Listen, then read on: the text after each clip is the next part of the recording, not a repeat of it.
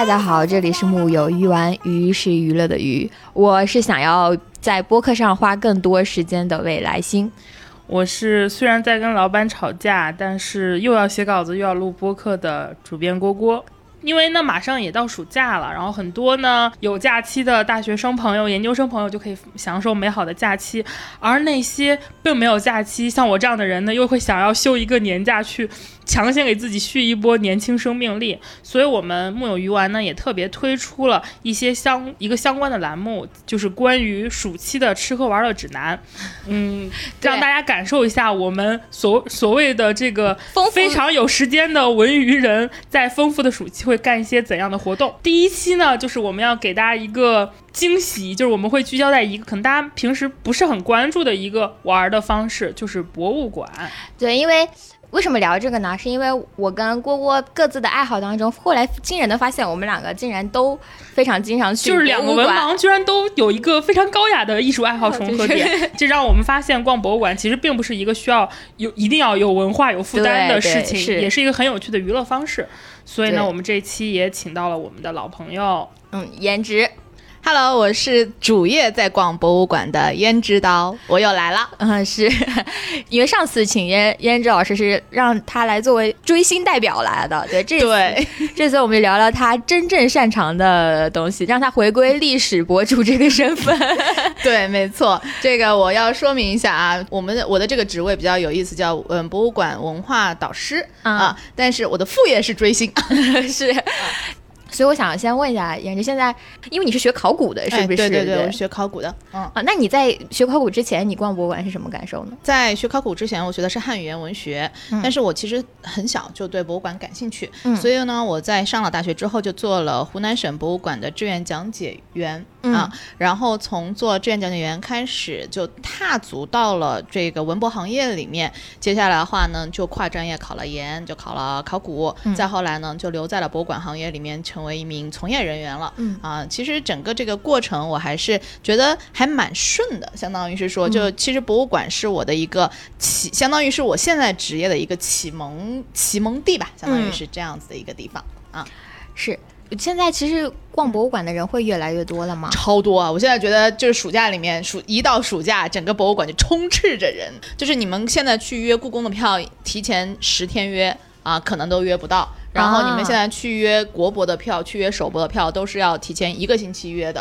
啊。就所以你可以看一看现在博物馆里面每天有多少人在。故宫的每日单线人数应该是三万五千人，那相当于是说有这么多人都。同一天都在这个馆里面，嗯，这么说好像暑假去逛故宫不是一个好选择。那当然，那必须，你要走在故宫的中轴线上面，你就会被人群淹没。然后到了。我我多说一句，到你尤其是暑假国博，国博的话，在暑假的时候，他你就会发现整个大厅里面充满了人啊，就是旁你所有你目之所及能看到的地方都坐着人啊。我逛博物馆就老感觉全是小孩儿，烦死了。我觉得这可能也和暑期有关吧。因为其实要这样子跟大家说明一下啊，就是博物馆它的有三大功能，其实在我们大多数人其实没有这个概念。博物馆的三大功能，其中有一。像而且也是最近提到最前沿的一项，就最前面三个里面的 first，呃，the first，呃，是教育功能，就是博物馆是有，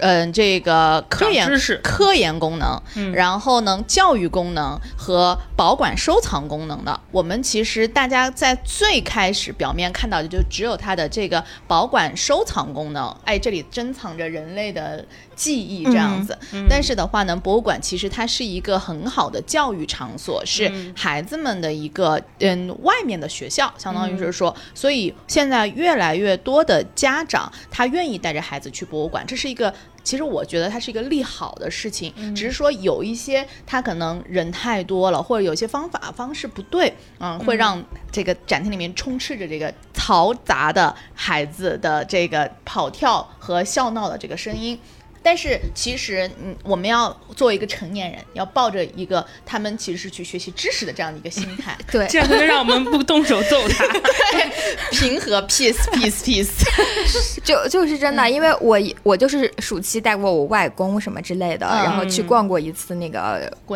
宫，故宫。啊，啊，就是本来因为就是。嗯，故宫里边除了钟表馆啊什么之类的，就是冷气比较足之外，其他几个馆真的超级热。因为你看的大部分是室外的，对，是这个呃复原展厅吧？啊，对对。的话，它很少会有复原的话，其实很少会有那种很强烈的空调。嗯，本来就已经很热很热了。嗯。然后在那展厅里面，那小孩就窜来窜去，窜来窜去，然后就一直听到那妈在喊孩子。然后我外公就本来应该也年纪大了嘛，本来走就是，我就当时就是啊，我要疯了，导致导致我你知道吗？就是。我我其实以前一年会去一到两次故宫，就我每一年都会去，因为其实故宫的展示不停的换的，不是大家印象中说它一直都是一些东西摆在那，它每一年的展都不一样。嗯，然后。我其实每一年都会愿意去看一看，然后我就经过那次之后，我就有点受伤，你知不知道？会会被博物馆伤害，所以其实就是跟大家提一个善意的提醒，在暑期的时候，尽量不要去大热门的这个展厅和嗯全国各地的这一些孩子们来挤。呃，因为胭脂它本身就是从业人员嘛，也可以给我们出一个小小的指南或者说是方向。就比如说呃什么阶段，然后应该去，大概是呃，因为我我们的听众，我理解可能大家都是以年轻。人为主，可能也暑期也是有有有空余的假期的，嗯，那他们可能去到哪些，比如说外省啊，或者哪些地方的博物馆比较合适，哪种类型的？然后另外的话，就是游览过程中，怎么样才能够不是一知半解的，就是进去又出来，或者就是感觉好像我走马观花的看了一下，也并没有真正体会到玩儿啊，或者说是呃看东西的这种快乐呢？嗯，好，这其实是两个非常大的问题，我们一个一个来讲。第一个就是来讲到底去看哪一些博物馆。首先跟大家先讲一下，其实博物馆有很多很多种类型，它是不只是有刚刚我们说的故宫、国博、首博这样子的这种大的综合类的博物馆啊。那其实呢，会有很多很有意思的专题类的博物馆。我相信有很多的。同听我们播客的同学们，其实多多少少都有接触过这种专题类的博物馆，比如说北京就有电影博物馆，对对。在这个，我估计好像特别偏的一个地儿是吧？对对对，啊！但是这个电影博物馆里面收藏了非常多跟我们中国的电影诞生有关的一些文物。大家其实如果对电影非常感兴趣的话，其实是可以去这儿去打卡一下、看一下的。啊，还有包括就是这种类型的专题类的博物馆，还呃跟大家数一数，北京有的海关博物馆啊，你就可以去看我们海关是怎么去打击。贩毒的啊，打击打非常厉害，而且里面还藏着一支军舰。我跟大大家说，就在哪儿呢？建国门啊啊！建国门 A 口出来就是海关博物馆。我有个好奇，那个军舰是走私被劫的？No No No，这个军舰是嗯，当时邓小平爷爷下这个就是去南海画一个圈。做的军舰，对，整个就藏在那个底下了。啊！对对对，好，然后呢，还有包括有警察博物馆啊，然后警察博物馆在嗯国家博物馆的旁边啊，然后还有包括有金融博物馆，啊，对，甚至呃就是还有什么呢？还有印刷博物馆啊，印刷博物馆就在北京印刷学院里面。啊，印刷是有那种什么造字儿，对对对对对对什么之类的，对对对对，从那个活板啊到那个什么之类的活字活字雕版雕版，对不起，我简略了。嗯，好，然后这种叫专题类博物馆，大家如果对，比如说你对一个类型的东西很感兴趣，你其实就可以去专题类博物馆。嗯啊，刚刚我们说的都是好像是比较高深的一个这种相关的啊，我可以告诉大家，中国还有什么博物馆？有川菜博物馆。那里面有吃的吗？有有，就是你可以不停的买吃的，是 不是他他展示了怎么做那个川菜啊，然后还有包括就知道吃有事儿吗你？山西太原好像有醋博物馆。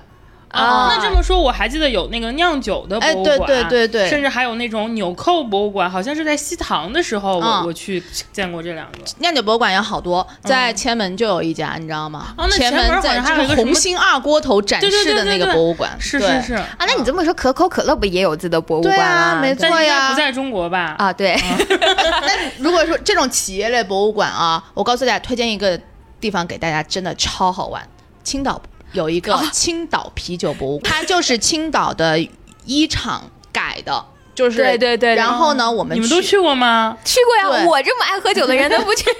那里面可以喝酒吗？而且那而且那个走出来就是一条街，就是可以吃、吃宵夜了。我跟你说，我们去青岛博物啤酒博物馆，是青岛啤酒博物馆的这个馆长他们来接待我们，嗯我们就去到了他们就是他们是一馆和二馆，一馆的话呢，就是告诉你这个青岛啤酒是怎么出来的。二馆的话呢，就是让你直接在厂房里面来参观，就是看让让你看怎么酒是怎么做出来的。然后最后面一步是让你去到一个酒吧，然后我们就去酒吧里面去品酒，就是他会给我们上三杯不同的啤酒，有一厂的、二厂的和原浆。那个原浆颜色是那种琥珀色的，就满满的那个这个好农夫山泉有五百五十毫升，差差不多吧。三杯五百五十毫升就放到我们面前，然后让我们喝，让我们品尝，就是这就是就是青岛的啤酒博物馆。大家如果有时间，一定要去那个地方玩一下，去喝一喝它的原浆，那个味道和一厂出的酒完全不一样，特别特别好喝，特别的鲜。虽然我不会喝酒，我喝酒喝的很少，但是我能感觉出来它不一样。也就是说，其实，在大城市的朋友们，如果说你们还是想要在暑期去逛博物馆的话，其实可以选择这种特定的产品类型的博物馆嗯去逛。就比如说像刚刚说的，比如说对我们文娱有兴趣的，其实像一些电影类的博物馆是很好玩的。对，因为电影博物馆是可以看到很多老片子，老片子然后还有一些经典那种明星的，呃，那种明星墙，还有他们过去的一些故事，还有一些老嗯电影的那个场景还原和那个服饰展出。对因为我虽然没有去过北京，因为它真的太远了，但我去过上海的电影博物馆。嗯，如果在这里有要去上海或者在上海的朋友，其实可以去那边。它有一条星光大道，就是你可以走上去的话，会响起很多就快门的声音跟闪光灯那个啊，让你有一种走红毯的感觉。反正整个博物馆还是很好玩的，而且它很大，冷气非常足，符合未来新的这个 夏日避暑这个要求。甚至我现在已经开始畅想了，未来会不会有一个博物馆叫饭圈博物馆？我跟你说，一定会有。它只要，因为它现在已经成为了一个文化现象。到时候可能大屏上会展现出首个什么转发过亿的明星鹿晗老师，我已经开始畅想了。反正就是看来逛这种类型的博物馆还是一个挺不错的一个选择。啊，嗯对，还有一些博物馆的话，其实是对于大家来说，可能是嗯不在这个博物馆的一个一个概念里面的，比如说有高校博物馆。啊，那个北京服装学院就有北服博哦，物馆。我去看过，是是当年追们是那个昆音木子阳老师的时候，哎呦喂，我那那我那我要说一下，我们学校也有，我们嗯学校有音乐博物馆，是吧？啊对，嗯有我们这种的。我们学校有专门的古琴展。嗯，啊，那我们学校好像有一个什么侯侯德榜博物馆，我们学校是搞化工的。啊嗯，好，然后呢，这是一种，还有故居、故居类和烈士陵园，所以故居也算是吗？是。就是因为那个故居里会展示他们当时曾经用过的一些嗯。东西。如果说这个人足够有名，或者他他的东西足够多，对因为我印象里好像我在北京有一个印象比较深的是鲁迅的一个故居，对那个给我感觉就像一个小型博物馆，嗯里面非常好看嗯的。，麻雀虽小，五脏俱全，是吧？对对对但是我可以告诉你，鲁迅博物馆，就北京的鲁迅博物馆，它应该是跟故宫平齐的，它是直属文化部的一个博物馆，它的等级级别非常高。我天呐，嗯，这么一说的话，我想起当时好像是去那个呃。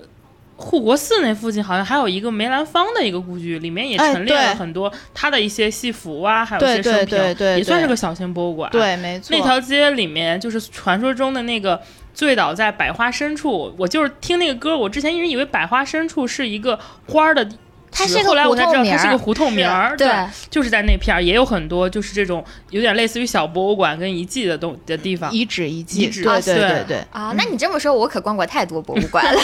那当然，就是你看，其实其实未来星也好，然后蝈蝈也好，平时嗯，就你们会觉得说，哎，我好像去的都是很晕乎的地方，但实际上你们平时去过很多的地方，都是它都属于博物馆。啊，那有没有比较推荐的这种比较知名的博物馆？我们应该什么时候去呢？啊、那比如说，就刚刚我们说到故宫的话，嗯我最推荐故宫春天去，因为故宫的春天的话是花开的时候，嗯所以而且它的花是从二月末一直开到五月初啊，甚至开到六月，就是十十六嘛，就一直开到六月。嗯，所以的话呢，你在开花的时候去和你嗯，就就是当然它四季都很美啦，但是你其他季节去的话，它感觉完全的不一样，而且哦。在四月一号之前。嗯，十月一号之后，哦对都是淡季。淡季，所以的门票40话 成人的门票只要四十块钱，然后呢，你如果有学生卡的话，只要二十块钱，你就可以非逛常实中。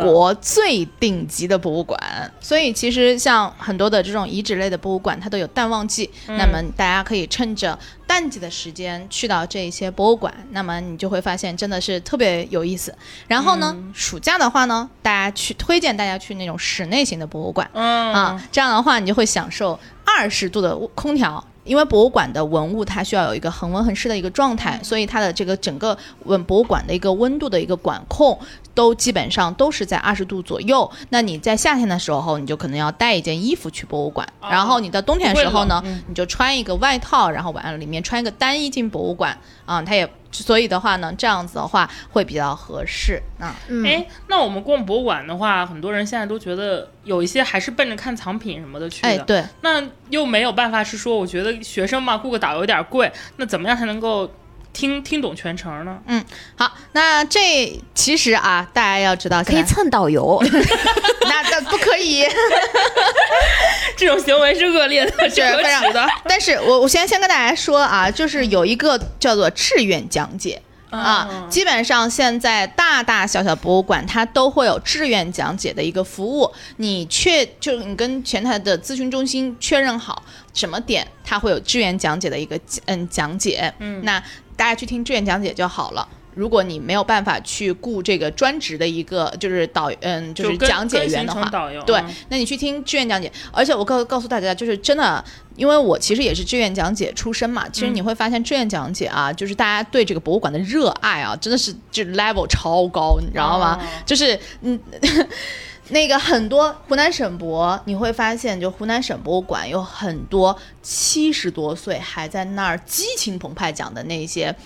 志愿讲解的一个爷爷奶奶，就是因为他们真的退休之后，真的是把所有的精力都放在了志愿讲解工作上面。所以的话呢，这些志愿讲解的老师，他有的时候可能比专业的人士还要就是厉害一些。当然，括号民间科学家就不算了，但是其实还是有很多的老师，他们是愿意就是花这个精神精力在这个志愿讲解上，而且愿意把博物馆的知识分享给大家的。我遇到最多的好像是学生，啊、就是大学生感觉多一些。对他要不是不不热爱的话，他愿意去志愿干这事儿？对呀、你去看，嗯、湖南省博也好，故宫也好，有很多都是服务了十五年、十六年的老人家。啊、那个服务了十五年之后呢，他就会是有一个牌牌叫终身，嗯、什么终身志愿者，还是什么金牌志愿者，还是一个资深志愿者，就有那个牌牌，你知道吗？然后就非常的就就无上荣光啊。哦，然后而而且你知道汪涵嗯是湖南省博物馆的终身志愿讲解员。啊，他经常以前的时候经常做是吗？嗯，他给湖南省博物馆录了很多的音，我记得是，哦就是我在当志愿讲解，我十年前当志愿讲解员的时候，汪涵就已经是资深还是金牌志愿讲解员了啊。啊就是他很喜欢投身在这个事业，因为他好像自己在湖南也有一个特别小型的馆，对对对，他自己有一个自己他喜欢干嘛？他他很喜欢做方言保护和方言推广，所以我们当时有一档节目叫《越策越开心》，还记得吗？啊，对对对对对，他就改后来的改版就变成了湖南方言大赛。啊。就是我现在说起志愿讲解，我现在脑海中想到的最最深刻的印象是我的有一年去故宫，嗯。好像是珍宝馆里的一个馆，嗯。我现在忘记是哪个馆了，反正就是那个门很高，然后里面是很凉快的一个一个一个展厅。嗯，嗯，那个展厅里有一个志愿讲解小哥，长得特别的帅，但是真的我跟你们说啊，就是我们志愿讲解的队伍里面还经常会有爱情的火花，是吗？因为你想，其实其实它是一个志同道合的队伍嘛，啊所以你就有的时候就会出现这种就是爱情的火花、友情的火花都有很、啊都很有可能。因为他人，我记得非常有耐心。因为当时跟我一起去的也是有一些小朋友的，然后嗯他小朋友一直缠着他问这个啊，这个这个，他就非常有耐心。然后他长得又好看又有耐心讲起话来。就是他可能要讲娓娓道来嘛，可能就是会对他的那个声音啊有一定的要求。反正就是让我印象非常深刻。那为什么没有要我电话号码？因为我是一个，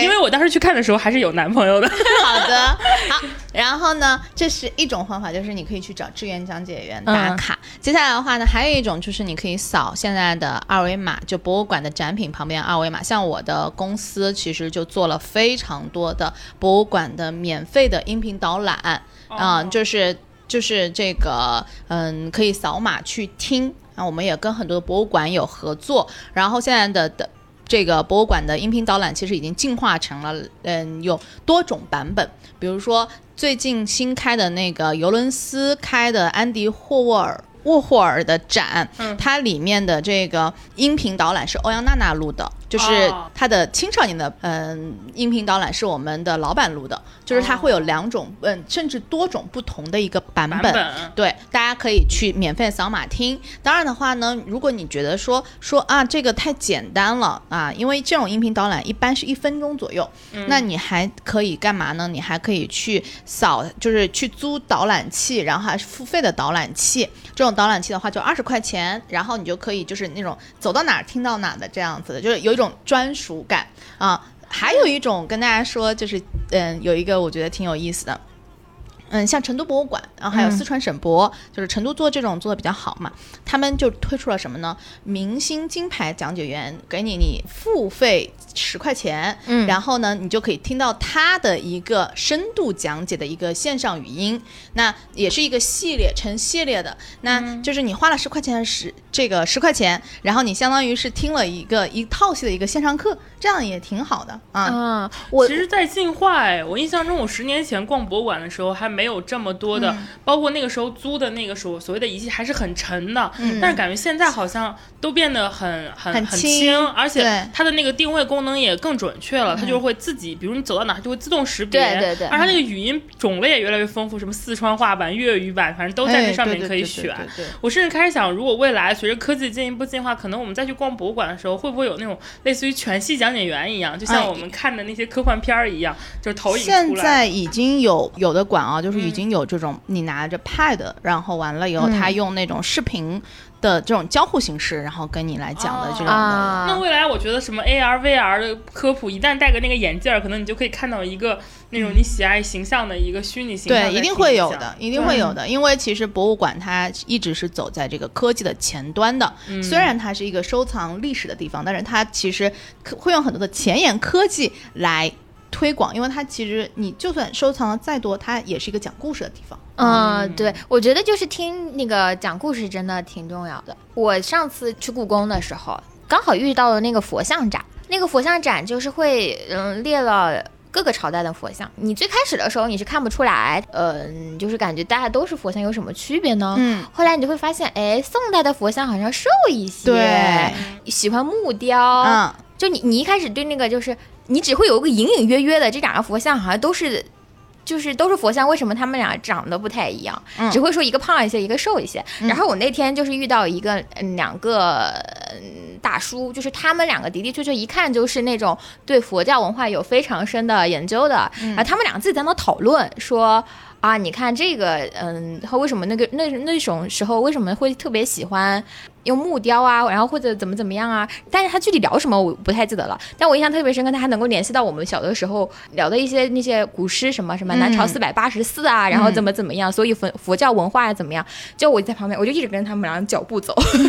就是，嗯，呃，他的那种。就你现在让我想起来，就我也记不起来了。我只记得就是说每个朝代，因为他们各自的审美不同，其实神就是那个时候对自己的那种想象嘛，然后他就是会有不一样的那个差异，可能有这个印象了，但是。我那天的体验就非常的好，感谢两个大叔。去故宫 看展居然不需要排队吗？故宫的特殊展不都要排？那个展没有很多人，我知道他讲的是哪个展。在之前在午门有展过一个，就是那个嗯历代佛像的一个展览，大概是二零一八年了吧，二零一七年、二零一八年很早之前，我不跟你说了吗？因为那次伤了之后，我就好再也没有 去过。一八年我我印象很深的是，差不多就是那会儿吧，有一个就故宫要展。一八还是一九啊？就是《清明上河图》那是一五年，啊，那是一五了吗？对但是因为印象太就排队排了六个小时去保级时，嘛，对我。们是八点钟所以你看，其实大家对于这种展览啊的一个认知，其实非常的有意思。就是大家会觉得说啊，故宫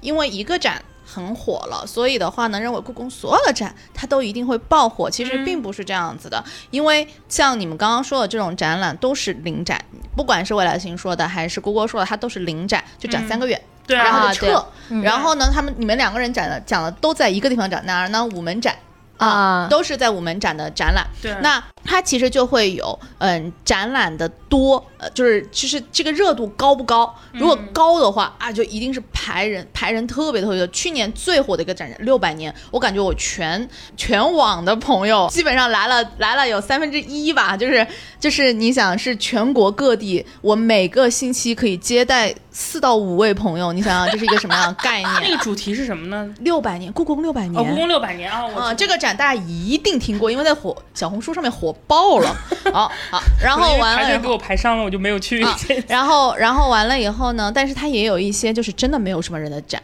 比如说、哦。呃那个坐天梯的那个人，你们应该知道，就是哦，我知道他蔡志强。就是对蔡志强是一个当代烟火艺术家，对对对对。对，他专门放烟他。在六百年之后，嗯。马上是他的展，是为了喜迎冬奥会，然后三个展厅，嗯，基本上没有人去，基本上我就从来没有见过午门上面那么少的人。所以其实你看，就是展览的热度，它其实不是像大家想的一样，就是说在故宫它一定人会很多啊。其实哦你要去看这个展，你先不要管外面的热度是多少，你先要获得这个展览资讯。然后呢，我再去看这个展览。看这个展览的话呢，我们会有很多种的，就是你你想要了解这个展，对不对？嗯然后呢，我刚刚说了，你可以去看，嗯，就是等志愿讲解。有的展它可能没有志愿讲解，那我们就看展牌，然后扫二维码。然后还有的话呢，我们就可以租导览器啊、嗯等等。其实而且还会有很多那种小册子，在门口有那种对小册子，而且它装订其实非常的漂亮精美。对我给大家推荐，一定要去上海博物馆。然后嗯上海博物馆，你去拿那个小册子，嗯每个都让我觉得非常的有幸福感啊啊。他们很重视这个东西，嗯所以其实我们获取展览的展品的信息有很多种的方式，不只是就是。只只只是蹭讲解员这样的一种，对，而且我我会有一种特别明显的感觉，就是嗯他对你的那个知识获得是非常的印象深刻的。你知道为什么吗？嗯因为它是一种学习方式的降级。嗯，什么意思呢？我们现在对于学去学习一个内容，嗯是什么？怎么学？是我看文字来学，对吧？嗯但是的话，博物馆的东西它是图像化的，它是实、实体的，是你最开始在最小三岁、两岁的时候，我去学习知识的方法。啊，对，我觉得他，因为他这个，嗯，对你梳理你这个知识结构非常有帮助。对，就你，我，我，我也刚想说一下，就是那个，因为通过那个佛像展之后，嗯，你，我其实后来才发现，哦，原来佛教里面的佛像是分宗的，对，呃，禅宗的有很，多种，对，禅宗的佛像和密宗的佛像是完全不一样的。对对，没错。那些菩萨也是不一样的，虽然长得一样，如果让你看文字，告诉你说你就会特别懵。对你就会很懵。但是当你所有的食物摆在你面前，你看到的是图样化的东西的时候，嗯你的认知其实就是最原始的这种认知方法。那你学习这个知识起来都会特别的快。所以这就是为什么现在越来越多人走进博物馆。其实走进博物馆，你不要我我还是觉得这句话就是它是最直接的学习方式。就我不知道大家有没有看过一个照片，就是一个粉色的一个喝酒的盏，然后是像花一样的粉色的底，然后秋操杯，对，然后那个一个绿色的管子，我第一当时我真的不知道它这个工艺有多厉害，也不觉我只觉得它好看。嗯，后来我才发现古人真的很牛逼，就是他那个时候就已经发明了吸管喝东西了。对，就是那是光绪秋季操练的一个杯子啊、是一个荷花的，然后上面管子是吸管，然后你从上面可以这个嗯、就是吸酒进嘴巴里面。其实这个东西，嗯，其实对于博物馆人来说，它特别。特别常见，因为他们发的特别多，但是确实对于大家来说，其实就是有一种就是知识，嗯，怎么说，在博物馆经常会出现一个一个感觉，不知道大家有没有感觉，就是说，哎，超越了我自己的一个知识认知，然后我学习到了一点点，哪怕就只有一点对，点，我觉得一个就知识点，是皮毛。然后，但是我会获得爽感，因为你有一个知识的获得感。这会有个，这里是可以有个勾 P 机，叮，奇怪的知识又增加了。对对对对，而且我觉得有的时候逛博物馆，其实除了文化性以外，也有一些就是奇观性，就是我我出去这边就其实你把它看。做一个旅游的过程，你你过程中你会遇到很多好玩的人、好玩的事情，嗯，比如说可能就是刚刚未来星说的，就是他比如说他去看了这个佛像，中间遇到这两个很懂的两个大哥，我这就是你旅游过程中的一个呃，比如说奇闻印象。呃，我我觉得有的好多时候就是，嗯，你有的时候你不知道能不能再见到。我有个特别感受深刻是，嗯，我去西藏的时候。大家一定会去布达拉宫嘛？那个导游就说你们一定来西藏来一次，一定要来布达拉宫一次，因为它每一年的展览区域是。逐渐变小的，对。啊，我想起了我去敦煌的时候也是这么说的，说因为敦煌底是一个它这个水，然后所以导致它这个水土是不能保证的，谁都不知道哪年可能这个城就这里面的居民可能会搬离这个地方或者搬到其他的地方，那可能所有的人文景点跟自然景观可能都会没有，对，那就是就你有一种你可能去你这一辈子可能就去这个地方一次，然后你再去可能它就不在那里的那种感觉，就是，然后我后来再去大昭寺，嗯。当时你感感受是非常的震撼，但是后来没有想到它就被烧了，就是我去了之后的没到两三个月，大昭寺就被烧了，所以有的时候好大这种地方就是。包括后来我们也知道大巴黎圣母院什么的，一定也被那个什么了嘛。就大家如果有路过这种地方的话，就是还是要一定要去看一看。我现在到现在还能够跟人家说，我说我去过没有被烧过的大昭寺。所以其实你会发现，博物馆它给到你的，就是你真的认认真真的去看，或者说你沉浸在里面去看的时候，它跟你的人生的连接是非常奇妙的。你很难，你很难去找到其他一个地方会让你有一种。是你走一圈或者你走一遭，你就能够体会得到那一种，嗯，就是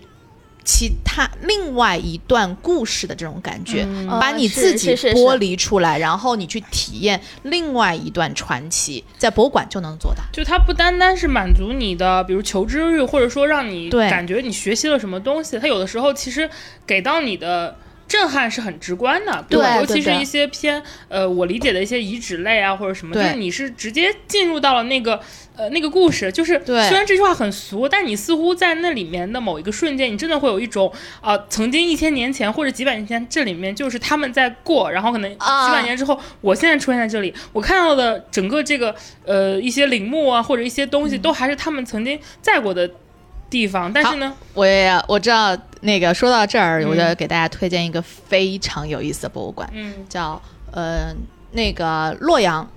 古代艺术。说到了姑姑的家乡 啊，就是我们我们自己家会把这个地方叫古墓博物馆。对，我们其实都会比较喜欢叫古墓博物馆，但是因为其实就是很多人在。上个就是上十年会忌讳嘛，所以的话呢，就把这个馆改名了，他就把它改这个改的，对，就给你强调吉祥文化。但实际上，我们作为考古人来说的话，其实很希望他能够把名字改回古墓博物馆。为什么呢？因为这个。博物馆它是建在北邙山上面，就建在一个北魏的帝陵的旁边。对，然后呢，他把北，因为北邙山是中国这个历代啊，就是嗯，从这个就是汉开始，汉，然后后一直到呃唐到宋到明清，然后就是其实到宋了，主要是宋，然后呢，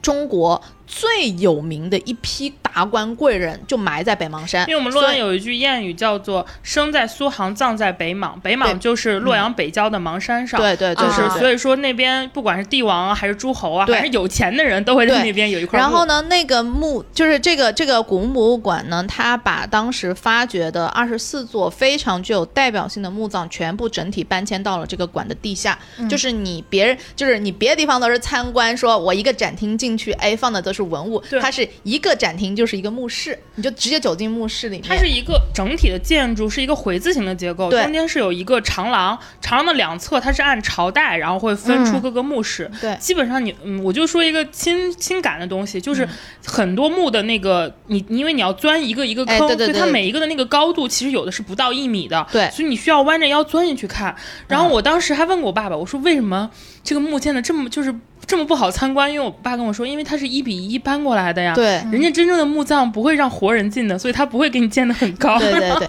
但是那一瞬间就真的感觉就是有一种哦，我真的是在看别人的墓的那个感觉。嗯，我小的时候看过一个纪录片叫《辛追夫人》，哎，对，是 呃，我不知道大家我的熟人辛追哀街。就是我小的时候第一次认识马王堆，就是因为那个《辛追夫人》有个纪录片，然后嗯就是展示了他怎么被那个那个出来，然后为什么能够造成千年被发掘出来，啊，对，不好意思，嗯然后展示了他为什么千年不腐，什么恒温恒湿，然后嗯那个条件是怎么怎么样的，然后最后就说那他是怎么去世的呢？因为他是吃个甜瓜噎死的，对 然后。那个纪录片里面，我记得没有特别嗯、多直面那个辛追的那个、嗯那个镜头，嗯所以你不记得他长什么样，因为他一直给你看那个辛追夫人夫人以前可能是复原的一个，样。这就觉得、啊，辛追夫人还特别的美丽。对然后完了之后就我我后来有一次去长沙，然后就去看那个辛追夫人，然后就是。其实泡在那，你一眼在那看的时候，嗯，跟我看到那个画像也差太多了吧？因为就是有那个，另外还有一个就是，我在那一瞬就觉得啊，可能他也没有想到我当年吃个甜瓜就死了，最后摆在这里给大家，呃，就是我有一种跟过去的人有一种时光穿越的那一种，对，沟通啊、感，因为嗯、在这里跟大家说一下啊，就是辛追夫人她是怎么回事呢？她是嗯、我们中国出土的第一具，然后最具有代表性的诗诗，就是呃。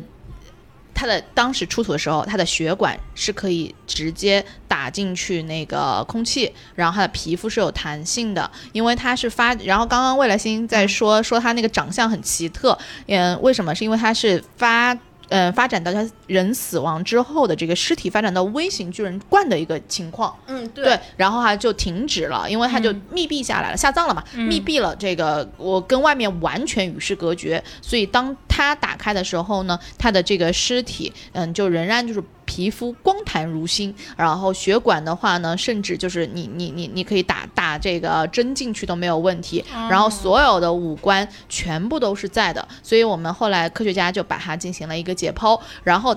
湖南省博物馆，你知道在以前的老馆是把它的所有的器官全部都摆在它的脚边，放在每个天坛子里面，每有每。透明的罐子里面，就是我看的那个时候，对，然后在他身上盖上一块布，然后把他的头裸露出来的就是是那个一块白布，然后他是他的手是这样子的，不是，但也没有必要展出人家每一个器官吧，有点过分。所以所以那个对于我那个时候还比较小，我看到第一眼就是嗯。啊，这这但是就是因为我是后来做湖南省博物馆的一个志愿讲解嘛，就天天要跟他打招呼，所以后来就真的是跟他就是有一种就是熟人，我喊他阿姐，阿姐就是长安话奶奶，所以你会发现就是你。其实去到馆里面去，你看这些展品，你后面你最最后你可以跟跟它产生连接，就这种连接是非常有意思的。所以其实就又回到刚刚那个话题，说其实博物馆它是一个要好好讲故事的地方。嗯你怎么把这个故事讲好？你怎么用你的文物，就是你的一个一个图像，你把这段历史说清楚，这是我们博物馆人要做的一件事情，也是大家去到博物馆之后你要去学习的一个东西。呃，对，我觉得就是博物馆，我经常逛博物馆，有个特别重要的感受，就是我们现在的生活如此就是丰富多彩，都是前面人的人一点点就是累积累积出来的，然后你可以看到那个累积的过程。我对经我经常在那个非常好，非常好。这个这一点其实就讲到特别好的一个点了。这其实就是我们真的去看很多的博物馆之后，你会获得的一个体验和感受，就是嗯。俗话说“太阳底下无心事”，嗯这句话到底是怎么来的？你多走进几次博物馆，你就知道了。嗯嗯，那嗯，比如说像我们现在人用的眼镜，对吧？你觉得是二十一世纪的东西，对吧？或者二十世纪的东西，对吧？还有刷牙那个东西，啊，来，我告诉你，那个 是你还有那个 那个什么呃，明朝的时候就已经有眼镜了 啊，。是吗？是玻璃片的玻璃片的呀，嗯啊，明朝时候就有了，对。然后完了以后，再比如说，你们说现在这马桶，这个这个这个魏晋时期就有已经有了，嗯然后那种蹲厕，汉代时候中山嗯晋王刘胜的墓里面就已经那个牙刷不也是吗？对汉代汉代时候就已经有了，嗯所以然后针灸那针汉代时候也有了，就是那个，而且你像就是有一个很简单的例子，就是农业，农业发展到汉代，基本上它就已经成型，完全成型了，所有东西两千年前你去看。镰刀和两千年前长相没有什么差别，就是你现在的这些生活丰富多彩的生活，以前的人都有。嗯，对，就。呃，因为大家，我我我每次逛逛展的时候，就是，呃，我我其实在这里这也可以跟大家一直在说一下一个点，就是博物馆不是一直都是陈列一样的东西，你你随时去，你基本上都能逛到新的展，对对就是常看常新。我对，们常看常新我。们看古古古代中国都看了多少次了？二十五个展厅看了多少次了？但是每次去你都会有新的发现。对，因为博物馆行业好像特别喜欢做那种，就是我经常以前的时候在那个湖北，然后就会说以前有那个越王勾践剑，嗯然后那个是他的镇馆之宝之一，然后还有一个镇馆之宝就是编钟，啊，我怎么记得我在故宫里见过这个？然后然后他就会有的时候会说，嗯，最近这个编钟不在，因为他出去展览了，借出去了。对对对对，这这是这是比如说借展、临展这样子，还有一些巡回展览，就跟巡回演唱会是一样的。对嗯，河南啊博物院也有，有的时候一些展品会被借出去去做一些巡回。嗯，这个文化交流是这，就是是这样的，就是然后你放一张图片，就是在那个柜子里，就告诉你它本来应该在这里。对对对，这是很好的一个方式，因为这样子的话呢，嗯，你就会有一些你看的文物，然后你会有对比，你会有新的一个认知。比如说，我特别喜欢什么展览，我特别喜欢就是看对比展，就嗯有一个展览在之前在北京叫从南京到北京，就是把南京的一批文物，明朝的南京的一批文物和北京的明朝的南那那一批文物放到一块儿来对比啊啊，还有就是故宫会有什么特别明显的不一样吗？它就是让你看一样啊。啊就呃，跟你讲一个最好玩的，就是故宫这七年吧，每年都有一个展览，就是陶瓷的一个展览。这个展览它是按照就是陶瓷的一个分类来分的，比如说永乐的一个清，永乐的一个瓷，永乐朝的一个瓷器，宣化朝一个瓷器啊、然后这样的瓷器，然后它跟什么对比呢？跟景德镇出的御窑厂的嗯相，就是。你知道景德镇它在那个城中心，就是以前的御窑城中心有一个九米的一个坑，就是全都是碎瓷器。因为当时就是你做完了一个瓷器，然后你做的不好，然后就会把它打碎埋到那个地方去，啊就把那个地方发掘出来。发掘出来之后呢，把那些碎瓷器拼到一块儿，然后跟故宫里的传世品放到一块儿来比，你就知道它为什么会被打碎掉，你就能看出来这样一个对比。啊，因为它不完美。对，所以你看这样的展览就对对对，就是很有意思的。所以其而且我个人会觉得，除了这种同期的一个作品对比，还有就是我为什么我觉得逛博物馆还是按顺序逛，因为你能很明显感觉到就是技艺的升华。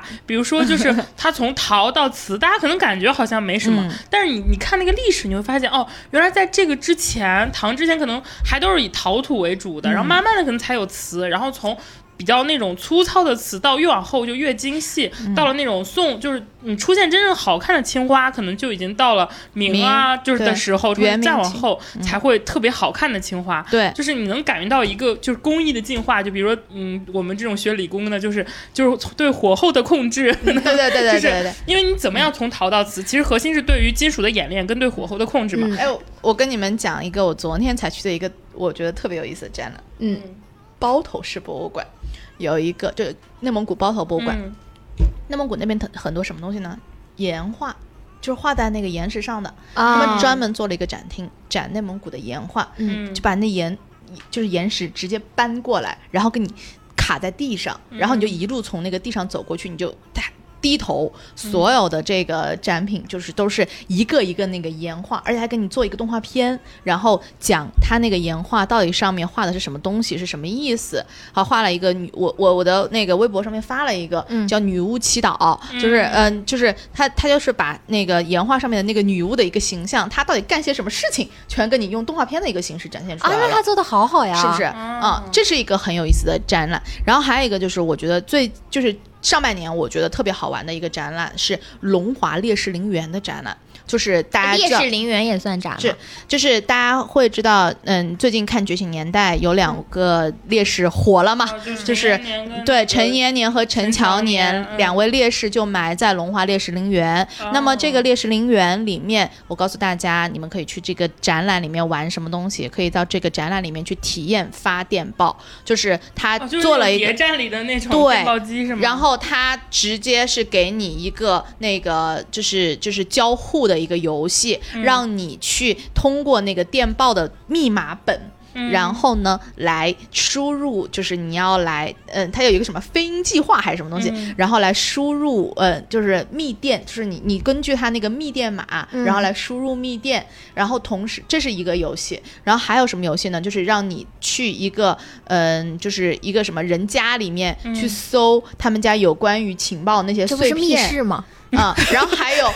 还有一个发报机在那儿，让你去感受发报。就是这其实它对于博物馆的人来说，它叫一个。成展方式，不同的成展方式，比如说你用动画的形式，你用交互游戏的一个形式。对。但是呢，对于大众来说，这就是你去博物馆你可以体验到的一些玩的东西啊。那我我还要推荐，就上海我刚刚说那个上海电影博物馆，专门有一个录音房，就是所谓的那个配音。他那个时候讲的那个历史，其实当时配一些译制片的，他就会在那个电视机里给你放一个那种译制片片段。哦，是真的对，就是这种的。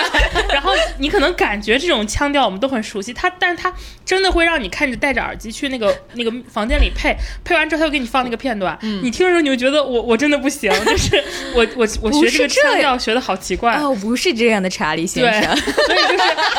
你可以有他会比如他你如果是男生的话，就是让你跟那个女跟那个原本那个女生对，如果是女生就让你或者你两个人你可以都互相，他其实就是很很沉浸式的一个体验，就是这种博物馆的嗯很多的这种。展览手段啊的革新，其实会让大家愿意去走进博物馆，因为你知道学知识确实是挺枯燥的，但是用这种方法去学知识，对大众来说的话呢，其实你会发现，哎，还是很有意思，获得快乐，对对，学语玩学语玩。你说玩的特别好的意思，我是去韩国有一个权志龙的那个博物馆，啊，去哪儿呢？是韩流博物馆还是权志龙什么？你看，所以所以说中国马上要马上要搞饭圈博物馆，对标韩流博物馆。我先说一下，因为我不太记得清楚了，就是，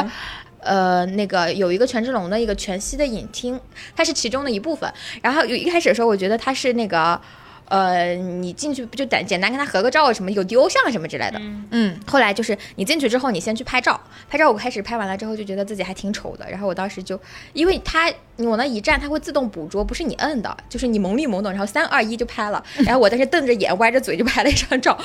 然后后来的时候就跟我们一起还有一一堆日本人。然后一日本日本的小女生，然后他们也一起去拍了，就看到我们拍了照片，但我们都不知道那个照片是干什么的。然后这个时候全息演出开始了，然后这先是他出来，那个人非常的真实，然后就是他说最后我要邀请一个呃我的女朋友还是女的什么什么来跟我一起演出，优家亲故，就是然后完了之后就是就在我们当时拍中就是拍照的中一个人当中，就突然突然中选中了一个人，就有工作人员引导你特定的那个位置，然后你就可以看到权志龙围着你在唱歌。就是那个体验，就是哦拉满，我的天哪！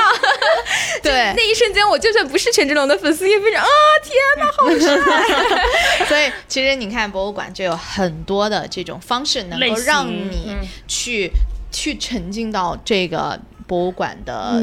这种他要讲的故事里面。我还去过一个，就是也是在。湖北省博物馆展出过的一个叫做邓丽君展，我不知道你们呃没有，你到底去过好多这种奇奇怪怪的展览，是我没有去过的，我没有涉猎过，更多还是看那个 文物比较多一点，因为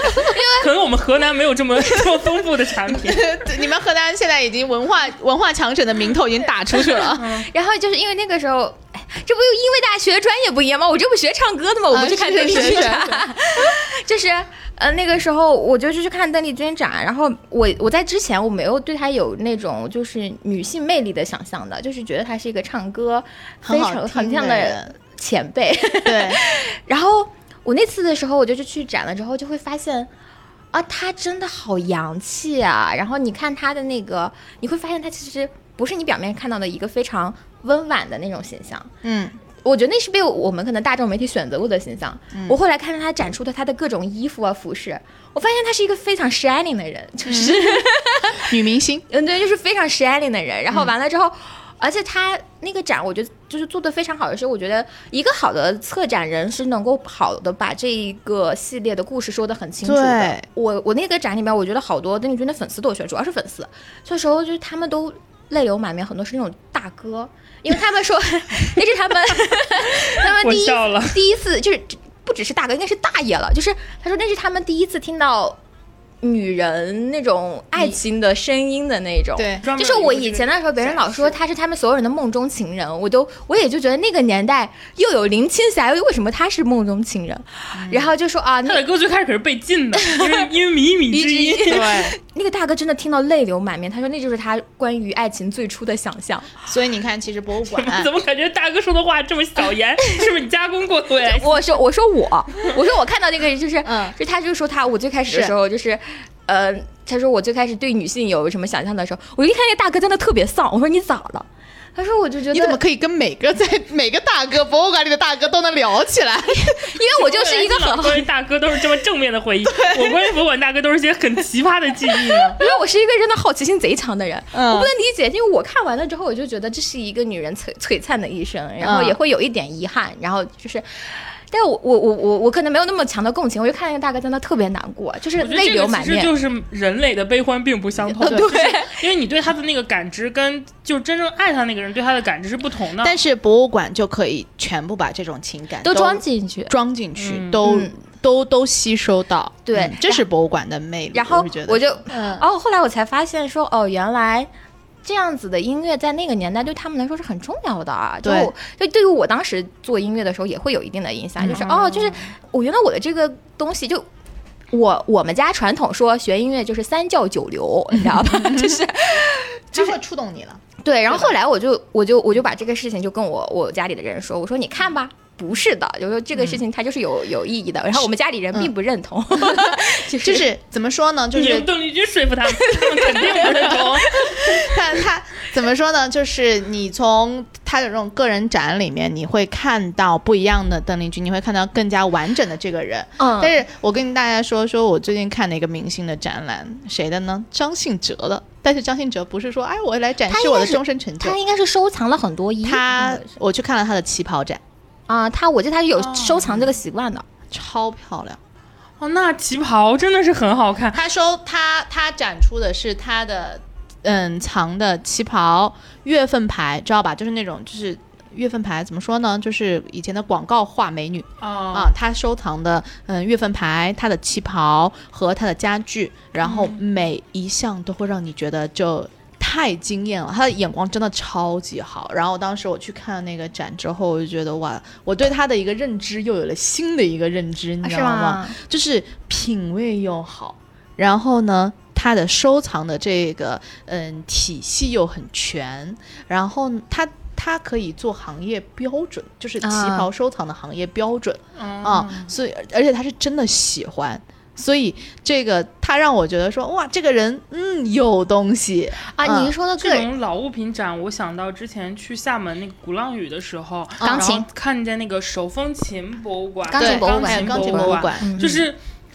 你我之前对音乐这东西没有感知，当然我现在也没什么感知，但是我进去的时候，我就会感觉哇，太好看了，就是那种老钢琴，就有一种。因为它是真的有年代，而且是非常贵，真的，而且声音也不一样。对，就是你在那边看到它那个东西，你就发现哦，原来它可以，就是从外形就让你知道它能有多贵，就是这种感觉。然后就是很漂亮，而且就是那种很贵气，然后也有那种很浪漫。就是你你我之前很难想象，我单纯从一个物品身上能看出这些词或者它不一样，但是你通过那个放到一起，你就真的能感觉到它那个风格是不同的。可能这个就是呃，给一个女，就是比如说给一个富贵的太。太太做的这个可能是一个，当时是用一个哪个那个钢琴家弹，那个风格就会不一样。那个整个那个钢琴，或者当时那个手风琴馆也是展了有各种历史，就是的那种大的手风琴，最高的有有有有，感觉有七八米那么高，可能它好像也不是一个七八米，那是管风琴吧？对，那应该是管风琴。然后还有就是呃很小的，还有那种街头艺人的那种可以变的那种那种风琴，反正就是。各种各样的，就是看到我是看到最后人家那个管闭掉了，呃，才我才我才出来。所以说，我觉得鼓浪屿上还有这种馆，就让我觉得有一下子就觉得这个，这是我很想去，我一直没有去成的地方。下次去真的要去看一看。然后我还可以跟你说大家说一个，就是，嗯，我觉得这个这个历那个胭脂应该经历很多，但是我其实离这个行业就是所谓的考古这个行业特特别的远。然后就是，呃，我其实我有一次，呃，我有一个老师是。做音乐历史研究的，嗯啊，然后他研究的是中国现代音乐部分，然后他就会，他那我在读书那段期间，他研究的是我们学校的一个钢琴教授他的嗯创作啊，他的生平啊，以及他的教育理念。然后，嗯，呃，我其实不想，我我其实我在那一个个展上感受到的不是。不是他这个理念有多怎么怎么怎么样，他的那个什么，就最打动我的是，我在那段时间感受到了那一代时那个时代的知识分子的无奈，因为他有的时候就是展示里面会有很多书信，嗯嗯，他早他后来的女儿也去世了呀，然后他的那种孤独，然后以及他那个特殊年代下的那个背景下，然后他就是细微到这个个人身上，他的展品展出来了之后，你就是可以看到历史对这个人的印记，对就是对我的那个震撼是非常非常大的。对，就是这种有点历史感的东西。其实我当时去云南的时候，去那个西南联大，包括去他那个那个那个军校叫什么，我已经忘记了。昆明的一个呃，哦，不是昆明有一个挺有名的一个什么什么讲武堂，对对对演，武堂吧？对对对，然后当时那里面就是陈列了当时很多呃革命军呀，包括一些学生的那种以及文人的一些生平。你之前只是觉得他可能是历史书或者是呃电视剧里的人，但你走到那个博物馆里，你看他们当时的呃通信呀、风格啊，你就才发现哦，原来这个人除了他展现在历史书上那么小小几行字之外，他是一个这么立体的一个角色。对对对，就同理，还有我之前去我们家乡那里面有一个就是鲁迅的一个呃不是鲁迅，杜甫的一个博物馆。我之前去之前，他在我心里一直是一个那种老头儿的形象。就如果之前说诗仙跟诗圣，我肯定是非常嗯推崇跟推崇李白的。但是我去了杜甫的那个。故居也也其实就是他的有点小博物馆的概念之后，我才发现哦，原来这个人年轻的时候也是个非常洒脱的，就是一个就是那种把臂同游出去外面就是玩的那种一个嗯很、很很激昂的，也有过这个年的时候。然后，但他后来为什么变成了大家印象里的这种这么这么深沉、苦大仇深的角色，以及他在这种国家到这种程度的时候，他一边在写着这种嗯很写史，就写别人过得有多不好，一边他自己可能已经饿到要去山上挖那种像素啊，就是那种种子去吃，但他还是能这么忧国民。我那时候一下就觉得哦，原来这个人。他是这么不一样，就是他其实是不光是课本上的那些诗，就是诗背后的他的经历跟故事，其实就很打动我。当时我去看了之后，我就觉得哦，这个人在我心里一下子他就不一样了，就它就立体起来了。它从一个呃纸片人，可能在我心中就变成更有血有肉的这种感觉。是，就是我觉得这些，我经常看到这种个人展非常打动的原因是，你能够感觉是时间凝固在这个人身上的投射，对，所以就是对那个投射对于你来说是非常的。嗯，触动的，所以其实我们为什么要走进博物馆？我觉得很重要的一个原因就是你需要去找到生活中去可以触动你的这些地对。方，就是所以它就是一个凝固又凝固，对。也有一个又一个的凝固的的时间，点，呃，一些时间会让你有一种就是错觉，就是不管是我们刚刚聊的跟这个人物隔空对话，还是说了解这个人更立体的生平，还是说就是那种穿越了千年的那种历史去看到了某些东西，它都会让你，反正至少对我来说，我平时我是个泪点也很高，同时不太容易被打动的人，但是我在博物馆的很多时候都能让我感觉到哦。就是有一种震撼感，不管是因为什么，但它会震撼到我那一下子，就而且那一瞬间给我的印象感知，可能是我几年之后，我坐在可能现在我坐在一个这个录播厅里，我依然能够想到那一瞬间的一一感觉下子就能够想到啊画面。对我突然想起来了，我测过一个展，嗯。啊，我参与过一个策展，就不是我测过一个，嗯是我参与过一个策展。嗯，是姚贝娜，就是哦。一个歌手，因为她已是经去世的对那一位，呃，就是嗯。因为他是我们学校长大的小孩儿。我跟姚贝娜第一次见面是我们学校六十年校庆的时候，因为我负责学校的那个校庆工作。嗯，然后他们有一场，他因为他爸爸姚峰以前是我们学校的老师，嗯。然后他带着他的女儿和一个他当时的学生叫刘刚，三个人一起回来给我们办了一场那个演出，嗯。而且姚贝娜那个时候已经非常非常火了，我们学校就是已经那个演出热到就是省里的人给我们打电话就是要票，然后外边全部他的粉丝，当天。就是可以那一年。当然，那一年也有特别特殊年份六十周年，然后华晨宇也回去办演出了，所以也是也是非常热闹的一年。我我帮他办那个演出的时候，他你想啊，他那个时候已经那么大牌了，他特意提早一天回到武汉，然后跟我们一起彩排。他是一个很，就是哪怕是只有个七，嗯，当时我们那个场地只有七百个人，七百个人的场，然后他也会认真彩排的一个人。嗯然后我当时在上台口，就是引导他们说这个节目是怎么怎么样，这个节目 stand by 的时候，然后我看着他，我就他也突然看到我，他跟我说你要加油哦。然后我当时就本来对这个人就会有一点特殊的情感，因为我真实的跟他接触过，所以知道他嗯去世的那个消息的时候，然后和他回来到嗯他过生日的时候，他后来就他父母在我们学校办了一个他的生前的一个物品的展出的一个小的展览，然后我们呃我们我的老师是这个展的主要的策展人，我做的是最后策展这个工作的嗯现场的一个维护和那个什么，因为那个展就展了半个月吧，对。我老师就跟我说是怎么去找这些素材的，就是说我们他用什么样的时间点串起了这个人的一生，然后我们最后要用什么样的方式来讲这个人的一生呢？我们还是希望用大家告诉他这个人曾经绚烂过，不要觉得这个事情有多么多么多么的悲伤的一件事情来做这个事情。然后我们就是，呃，我们老师非常认真的。做了很多很多的的人的周边人的采访，因为他的中学也在我们边上，小学也在我们边上，因为就是我们院里面我们那个学院长大的小孩儿，嗯，然后那个时候就要收集展品了，然后他的很多展品以前是拍卖过的，就是因为参加公益拍卖过的，他很多的歌迷都把他当时的展品都寄回来，就是说如果你们有个专门展馆的话，我们可以捐出来来做这个，然后把他的那些展品都，比如说他在穿好声音第一时穿的那个 T 恤。嗯，然后他办演演唱会的时候穿的那个衣服，他第一次自己写的歌，我们就把它陈列出来了。陈列了出来了之后，我们就跟着姚贝娜的爸爸，就姚峰老师，他就一点一点的跟我们说这个是什么，那个是什么。我我觉得那天给我的震撼很大，因为那个时候就是我在想，嗯，给一个人做展的意义是什么？我后来我看着，嗯，姚峰老师一直跟我们说他女儿的这一生的时候。对，就就是就是就是展的意义，你其实没有必要为逝去感到悲伤，因为他留下的一定都是他留下的，只要他能被记住，嗯，我觉得它就不会消失啊。所以这也是博物馆，它我们为什么老说它是承载着人类记忆的一个地方，嗯。啊，它的一个它的一个。嗯，我觉得它的一个相当于是它的一个记忆，它的一个立足之本吧，相当于是说，啊，说了这么多精神上的，其实我觉得博物馆有的时候它也可以作为一些功能性产品，嗯。就是。我举个最简单的例子，就是我也是我个人的一个例子，嗯。就是有一年呢夏天的时候非常热的时候，我要拍汉服，我非拉着我的朋友跟我一起去拍。我们又是化妆又是做头发的，而且汉服嘛，你大家都知道，它再凉快，它也还是很普通的衣服热。对。但是呢，我们又要拍室，我我又想拍室外，嗯，那怎么办呢？于是最后我们找到了一个地方，叫做中国园林博物馆。哎，对，这个地方就是非常神奇的地方在于什么呢？它是一个有着二十度空调。顶棚高得有十几米，但是它完全模拟一个那种园林感的东西，就是它在那个大家概念中那种小桥流水呀，包括那种亭台楼阁，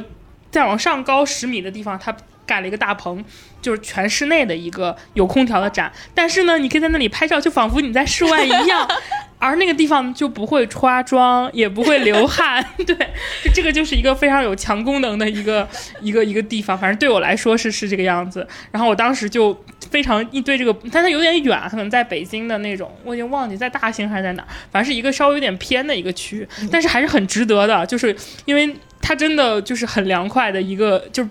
伪室外景区，但出片效果很好。这个就是在我看来是一个有强功能性的一个博物馆作用，而且就是有的时候有一些那种馆或者展，它其实是一个你当你周末的时候不知道跟你的朋友去哪里玩，最近又没有什么好电影，然后又感觉好像又想周周末出去外面玩一玩，但室外又太热。其实你们逛一个比较有意思的博物馆，因为其实有一些像我们刚刚说的这种北京的鲁迅的这种博物馆，甚至像上海的一些这种比较功能性的博物馆，它其实可能都没有那么多的人，而且它空调都开得很足。我觉得也是消暑、长知识，同时跟朋友一起结伴出去玩的一些比较，嗯，比较，嗯，我觉得比较值得的地方吧。其实，这个燕子老师是不是还写过这个文章，推荐约会的，就博物馆约会指南 啊？这个我五年前写的啊。对，但是我是觉得说博物馆确实是一个非常适合情侣约会的一个地方。啊，只要你不装逼，就是我有一次跟我男朋友就是一起去雍和宫，然后我们看到一个法器展，我们就进去看。然后我看到一个法器，因为我特别喜欢吃海鲜，然后就有那个法器，不是有海螺嘛？对，法螺。我就第一个反应就是这个螺肉应该挺大的吧？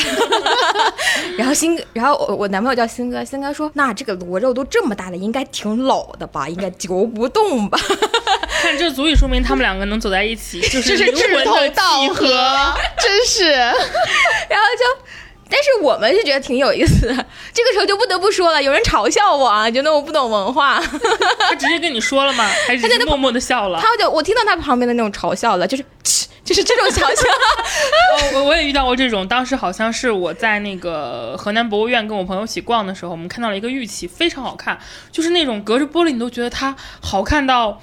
就是。就泛着一种柔润的光泽，同时你又知道它保存的非常好，因为它没有任何的那种痕迹，你又觉得它就是，而且它不大，就非常精美的一个一个一个一个东西。然后我就跟我朋友在聊，我说哇，这个东西好漂亮啊，这东西能值多少钱呀、然后这个东西怎么怎么样？然后我听见后面有两个也是大哥在后面。他们不是，他们就直接说没文化，然后就开始后面指导我们，就是 就是博物馆，我觉得成年人边界感特别重要。呃，我们管好自己就好，不要随便去 judge 别人。但是 除了除非你看到有人开闪光灯，你可以提啊啊，就可以可制提醒止他，，还有摸玻璃展柜在我这儿都不行。就你说不要开闪光灯，不要对对，我觉得这个是 OK 的。遵守规则，就是大家提醒大家遵守规则。但是就别人想讲什么就让人家讲好了，你不要去，就是就是你知道就是什么，就是那种知道自己知道一点的这种优越感。啊，就是这种一知半解。嗯哎，你你在博物馆是不是经常见到这种？尤其是很多男生会会会去做一些奇怪的分享。这让我一般我自己啊，我自己都会偷，就是闭嘴，我一般不说，因为要留给就是情侣们这个呃，嗯就是女生对男生的这种崇拜之情啊、嗯这种不能去随意打扰，这是我自己的一个做人的一个原则。但是有的时候听到很离谱的，呃，还是会默默的退开，就是也也真是碰有有真的有碰到过这样一个情况。但是我我觉得良好的在博物馆的互动是什么呢？是嗯，我不知道，你也不知道的这样一个情况之下，我们两个一起学嘛，对对吧？就是你不要怕露怯嘛，就是男男生最怕什么？男生最怕在女生面前，好好像这个东西不知道，就感觉自己就是输了，你知道吗？，关键有的时候我觉得他能一本正经的胡说八道编得很圆也就算了，对吧？嗯就跟那个他们唱那个什么祝酒歌一样，那个湖南 湖南那个嗯，假酒假酒歌，对。嗯但是有的时候你编的一听就编不圆，你知道吗？我在嗯旁边，我我们不是我的男朋友，但是也是我某一个男生的，嗯，就是同伴，甚至已经不已经不是朋友了，就他就是。就是胡说八道，给我感觉就是就是就比如女生可能提了一个问题，你不知道的就不历史知道，发明家。对，然后大家就给你给你拽出一堆一听就觉得很扯淡的词儿出来啊，因为那个年代他们就是想干嘛干嘛，所以才要干嘛干嘛，就是这种这种套路。无知还有那种互动会很有趣。我我跟 我这个我又要说了，我跟新哥啊，就是我们以前逛那个故宫的时候，就有一次是展了皇后的首饰还是怎么之类的，哦，是有然后这么一个，然后那个非常华丽，非常美丽。就脖子上戴的那个，对吧？那个时候还有钻石，就特别大一颗的钻石。嗯珍宝馆第二展厅，对，然后那个特别搞笑，我们俩就非常无知，我们两个非常坦然自的无知，我们两个对那个展的对这个品的那个这个这个，哇，好大！就是我不是配音不，我们更浮夸，我们对每个展品的评论就是你按你要给拿这个给我求婚，我答应。那这这这这个造型嗯不太行，这个造型可能我会跟你分手，你这个的话吵架三天，就是类似于这种，你知道吗？或者啊这个。可以，这个结婚可以拥有，这个的话我可以给你结十次婚。然后我觉得这种互动也挺有趣的。，啊那你要有点高，对我来说每一个都可以结十次婚。对，但是你知道这种这种互动是良性的，因为你们在同一个频频道里频道里面，你知道吗？就不要畏惧无知，你对他的感受就是你的感受。我觉得最怕就是朋友或者伙伴里，就有些人跟你不在一个逛展频道上。啊，就比如说你你在认真的想看，但他呢走马观花，他就一直催你，哎这有什么好看的？准备走了，下一个后面还有呢，就这种状态，就或者就是。过一个一个这种啊，的，就感觉就是他恨不得一个小时把这个展逛完，所以其实你会发现逛展啊这个事情啊，就是它可能比你那个出去什么玩剧本杀或者更要求你的同伴是跟你同一个同一个频道，不是同一个 level，他至少同一个频道。要有有一些认知，比如说，当你跟我不是个频道的时候，你知道或者你你知道怎么跟大家调整到一个频道，这其实就跟你一起出去旅游是一个概念。对对对，你知道吗？差不多就为什么老说就是出去旅游之后，你就那个朋友减一减一对对对，其实你逛逛博物馆是一样的，就是因为就他在这里看到的是你的同理心，是看到你的这个就是呃不只是知识，是这个人是到到底什么样子的。就说到这个，我是真的就觉得有的时候啊，有些人就是我有一次去那个湖北博物馆，然后就是也是跟当时一些男嗯男性朋友有还有几个朋友一起去，嗯，然后你那个博物馆，我今天一进去就是越王勾践剑，然后我们就在一群人就围在那儿，然后就是那种就是看那个越王勾践剑，就说哇怎么那么新呀、然后怎么怎么就在那感叹，人说啊那个时候的。就是炼铁的技术这么牛逼的吗因？为是假的。对，我也遇到过这种人，怎么会这么多种人呢？然后我旁边就有个男生说：“你都不知道吗？现在博物馆展出的都是一比一的仿品，他怎么可能把这个真的给你看？” 然后我就一瞬间就，啊，但是虽虽然这样，我要我要补充一点，就是挺多博物馆是的确是这样的。他一比一仿品他会写出来，他会写的对会写出来，对就是这个是个蛮常见，所以我要吹一笔我们河南，我们河南博物 馆展的都是真的，怎么又来？不展假假品，不展的都是真的。笑死了。所以其实你会发现，那个我觉得啊，就是大家去看这个博物馆啊，你真的是一定宁愿自己去看。啊，宁愿自己去看，也不要找一些有的没，就是就是跟你不在一个频次上的人一起去看，这样的话、对真的好累啊！因为你想，你本来看展，你去学习知识就已经很累了，然后呢，你还要去 你还要演戏，你知道吗？就还要配合他。我觉得最难的就是有一些朋友，你也不好意思，就是让他闭嘴。就是如果真的关系很好的人你，到底你的朋友到底 交友太广泛了，没有没有，没有。对。这种人也不是我的朋友。有的时候就是他真的是你的好朋友的话，我他也不会这样，因为他否则他也不会跟你做朋友。对哎，我说真的，我觉得逛博物馆就是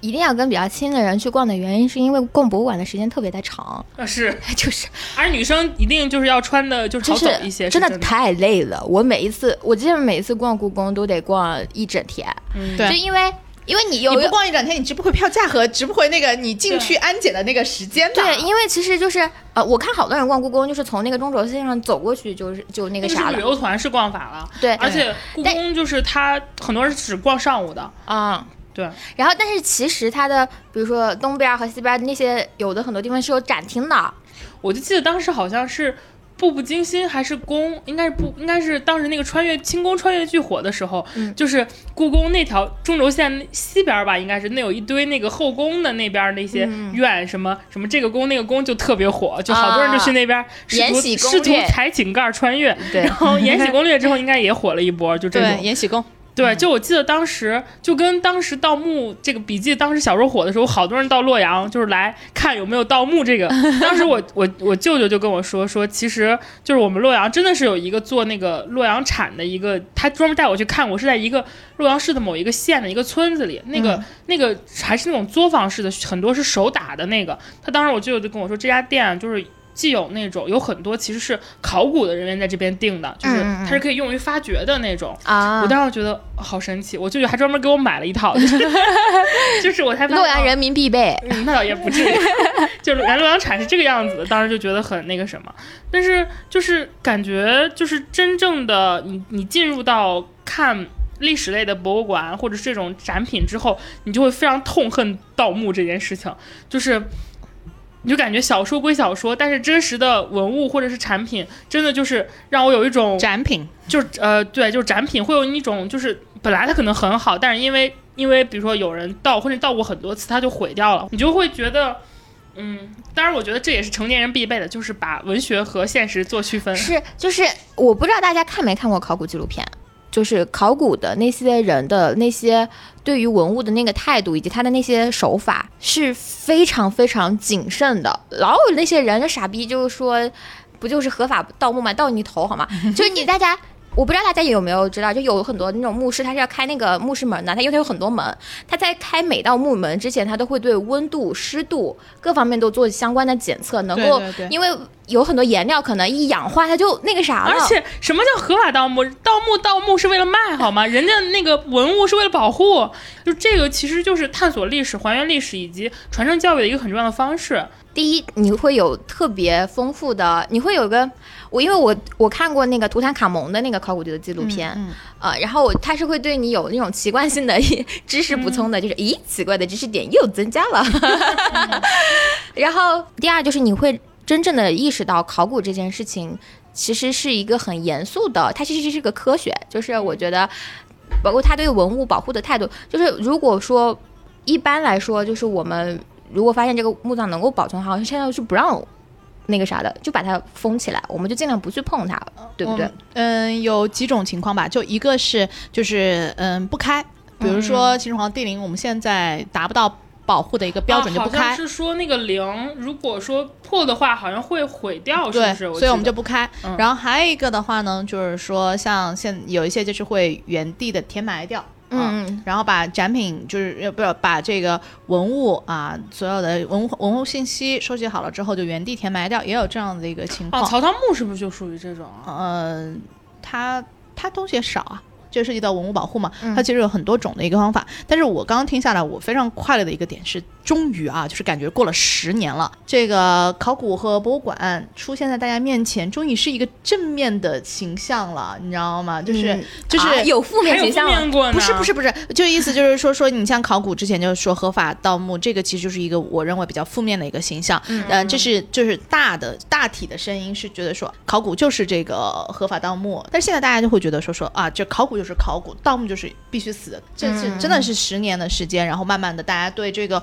文化普及的一个认知，对于这个博物馆的一个认知的提高，其实这也和这几年关于这种文物类的各种内容啊、综艺，包括你看，就是我在故宫修文物，让多少人感知到这个职业，再到后来可能宝藏就是国家宝藏啊，就这种，嗯，有一个叫什么？国宝会说话还是？如果国宝会说话，会说话，对，我觉得这是让我感触最深的一点，因为我小的时候看的文物节目都是拍卖节目，哎，对，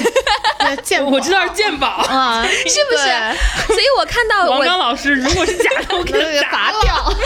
对，所以然后就给你估价，就是那个时候觉得古董等于钱，对对。但是其实我现在特别高兴的是，大家聊文物的时候会聊它那一个时代文化价值，文化价值。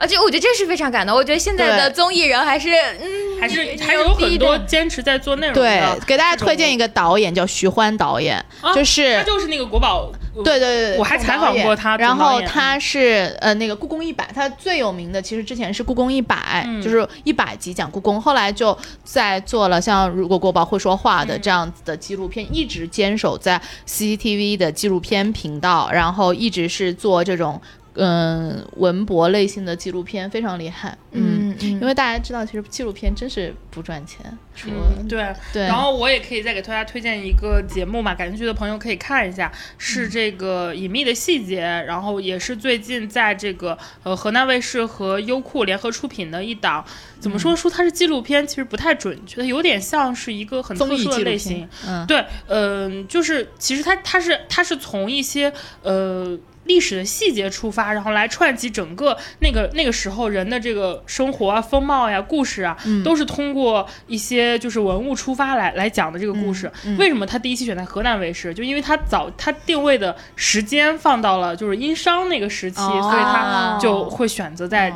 而他做的这个总导演也是大家很熟悉的，就是做什么《见字如面》呀这一系列的，对，嗯，所以说其实也有点文物的这个或者说是保护的概念吧。嗯，是这样子。其实现在博物馆呃博物馆行业的综艺节目内卷上新了故宫，很厉害的。对对，就先有了上新了故宫，然后呢就有了天坛，然后呢还有这个杨幂、邓伦是不是都去了？邓伦是上新了故宫吧？啊。然后呢，就颐和园马上也接了一档，就是张国立、郑爽他们的。我在颐和园等你。还有那个什么长城，那个不也是？对，然后就就是接长城。你看内卷参加，所以我知道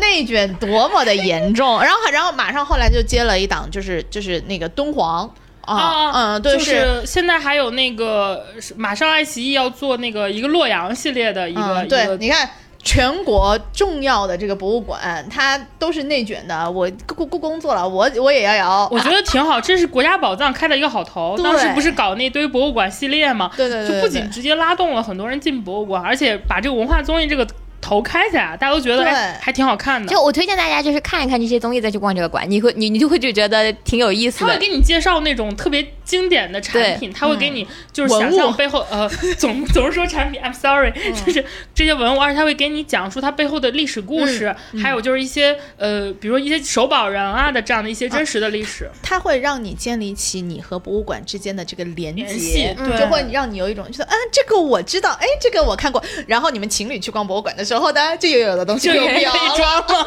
对，就又又有东西，又有话题可以聊了，一举多得，真的，嗯，所以核心我觉得还是在于，嗯、其实从身边就可以，因为我现在你你不管你是在大城市还是二线或者三线，你任何一个地方的周围都是有你们地区的博物馆啊或者是展览馆的。我特别喜欢去逛故宫，然后但其实故宫周边就是胡同，嗯，嗯，然后它老保留了一个历史街区，相当于是，对老北京的那种，感觉你出了故宫之后，你又可以看到。呃，土生土长在这儿正儿八经的人是怎么生活？他们俩的他们的那个生活是什么样的？对气质是什么样的？你就一下子变得很鲜活。这个历史，就是他就是就是能够跟一个城市建立起一种连接，对然后我特别，我去逛那个青岛的那个啤酒博物馆也是，嗯就就出了门儿你就可以街边就可以买，对还是用塑料袋装的。对 对，然后那青岛人民对就是青岛一场啤酒的那个热爱，就是你就这个地方为什么能造出这个酒是有原因的。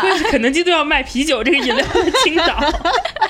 对，我觉得这个就是另一种魅力了吧。反正就是它可以让你走进你你你所在的城市，对可以让你跟某些人物有个某个历史有一个交互的瞬间。对所以说，嗯，我们这一期还是想告诉大家，就是它并不是一个你想象中的很枯燥，或者是说很很乏味、很很那个教育的一个东西。它其实也是可以是很鲜活有趣的。我是觉得说，大家不要带负担进博物馆。你走进去，你总有一个点，它能打动你，它能够让你在这个下午不虚此行。但是的嗯话，如果你觉得说，哎，我在这个下午，我就是我什么都没学到，没关系，你享受了空调呀，对吧？对啊，嗯你也看到了很多东西啊。就是对啊每个博物馆留下了记忆啊。就是特别大的博物馆，还是有好特别牛，就是就你光看就觉得哦牛逼的展品的。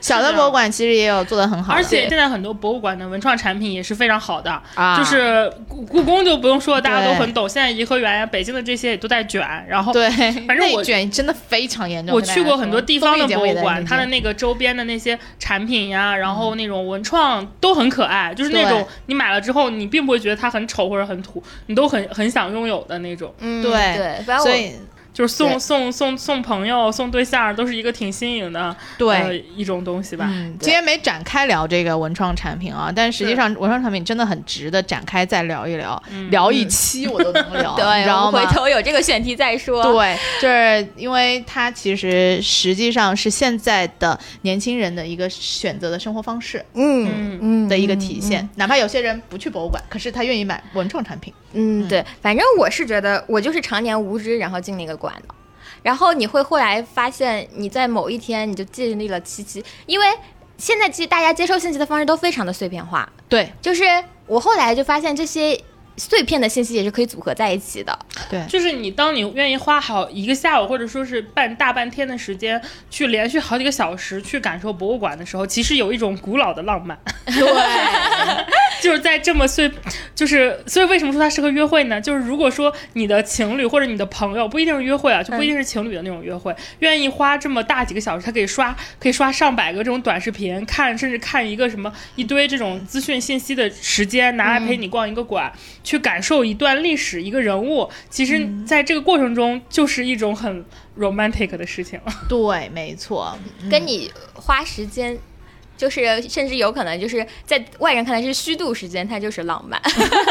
对。对，这个就是也回归到我们这一期的主题嘛，就是呃我们的这个暑期吃喝玩乐这个概念的第一期之所以要定在博物馆上，也是这一点。就在我们看来，它其实是玩中玩的这个过程中，也很可以很轻松，可以很快乐，可以很高级，也可以很朴实的一个方法。，对，听完以后，我其实非常感慨，我因为大家都不是博物馆人，嗯嗯，但看大家聊起在博物馆的记忆，非常的快乐，然后嗯脸上都闪着光的时候，其实是作为博物馆人非常自豪的一个点，就是我们的博物馆做到了，做到了让大家能够在这个里面感受到幸福。我觉得这个就是文化吧，文明。对，这是文明的一个非常重要的一个我觉得这就是人文最有魅力的一点。对对所以说也希望大家可以享受。你们的快乐暑假，然后如果有空的话，或者是说有朋友愿意和你一起的话，不如去感受一下逛博物馆的快乐吧。对，对，大家可以去故宫偶遇或国博偶遇胭脂刀老师。欢 欢迎大家来博物馆找我玩，可以对暗号你是胭脂刀老师吗？你先跟他说木有鱼丸，木有粗面。OK，然后我回木有鱼丸。对，然后就是反正我们这个系列，这就是这是我们木有鱼丸的暗号。如果你要是对上的话，我就可以给你在展厅里面免费讲解。听到了吗？听到了吗？可以吧？我讲解很贵的，跟大家说，我上课非常贵的，我课程会非常贵的啊。先报木有粗面，然后你就你就会获得一枚就是高水准的那个历史博主金牌讲解。对，也算是给听到我们这期，而且愿意走进博物馆，而且正好还能遇到胭脂刀老师的。胭脂老师说：“我本来也没想到有这个环节。”是，竟然被架到了这个上边，那就只能这样了。那我的朋友们不都是用来这样子的吗？为什么别人老说我们录一期节目少一个朋友呢？呃，总之呢，就是希望如果说大家在暑期有什么比较感兴趣的，呃，想玩的、想吃的，或者是说想去的各种的那个地方呀，或者是玩法，大家也可以在评论区给我们留言。我们呢也会结合大家的诉求，然后找到。相关领域的行家过来和我们一起分享，然后也希望大家都拥有一个快乐的暑假呀。对啊，大家都走进博物馆哟。吹空调来。对。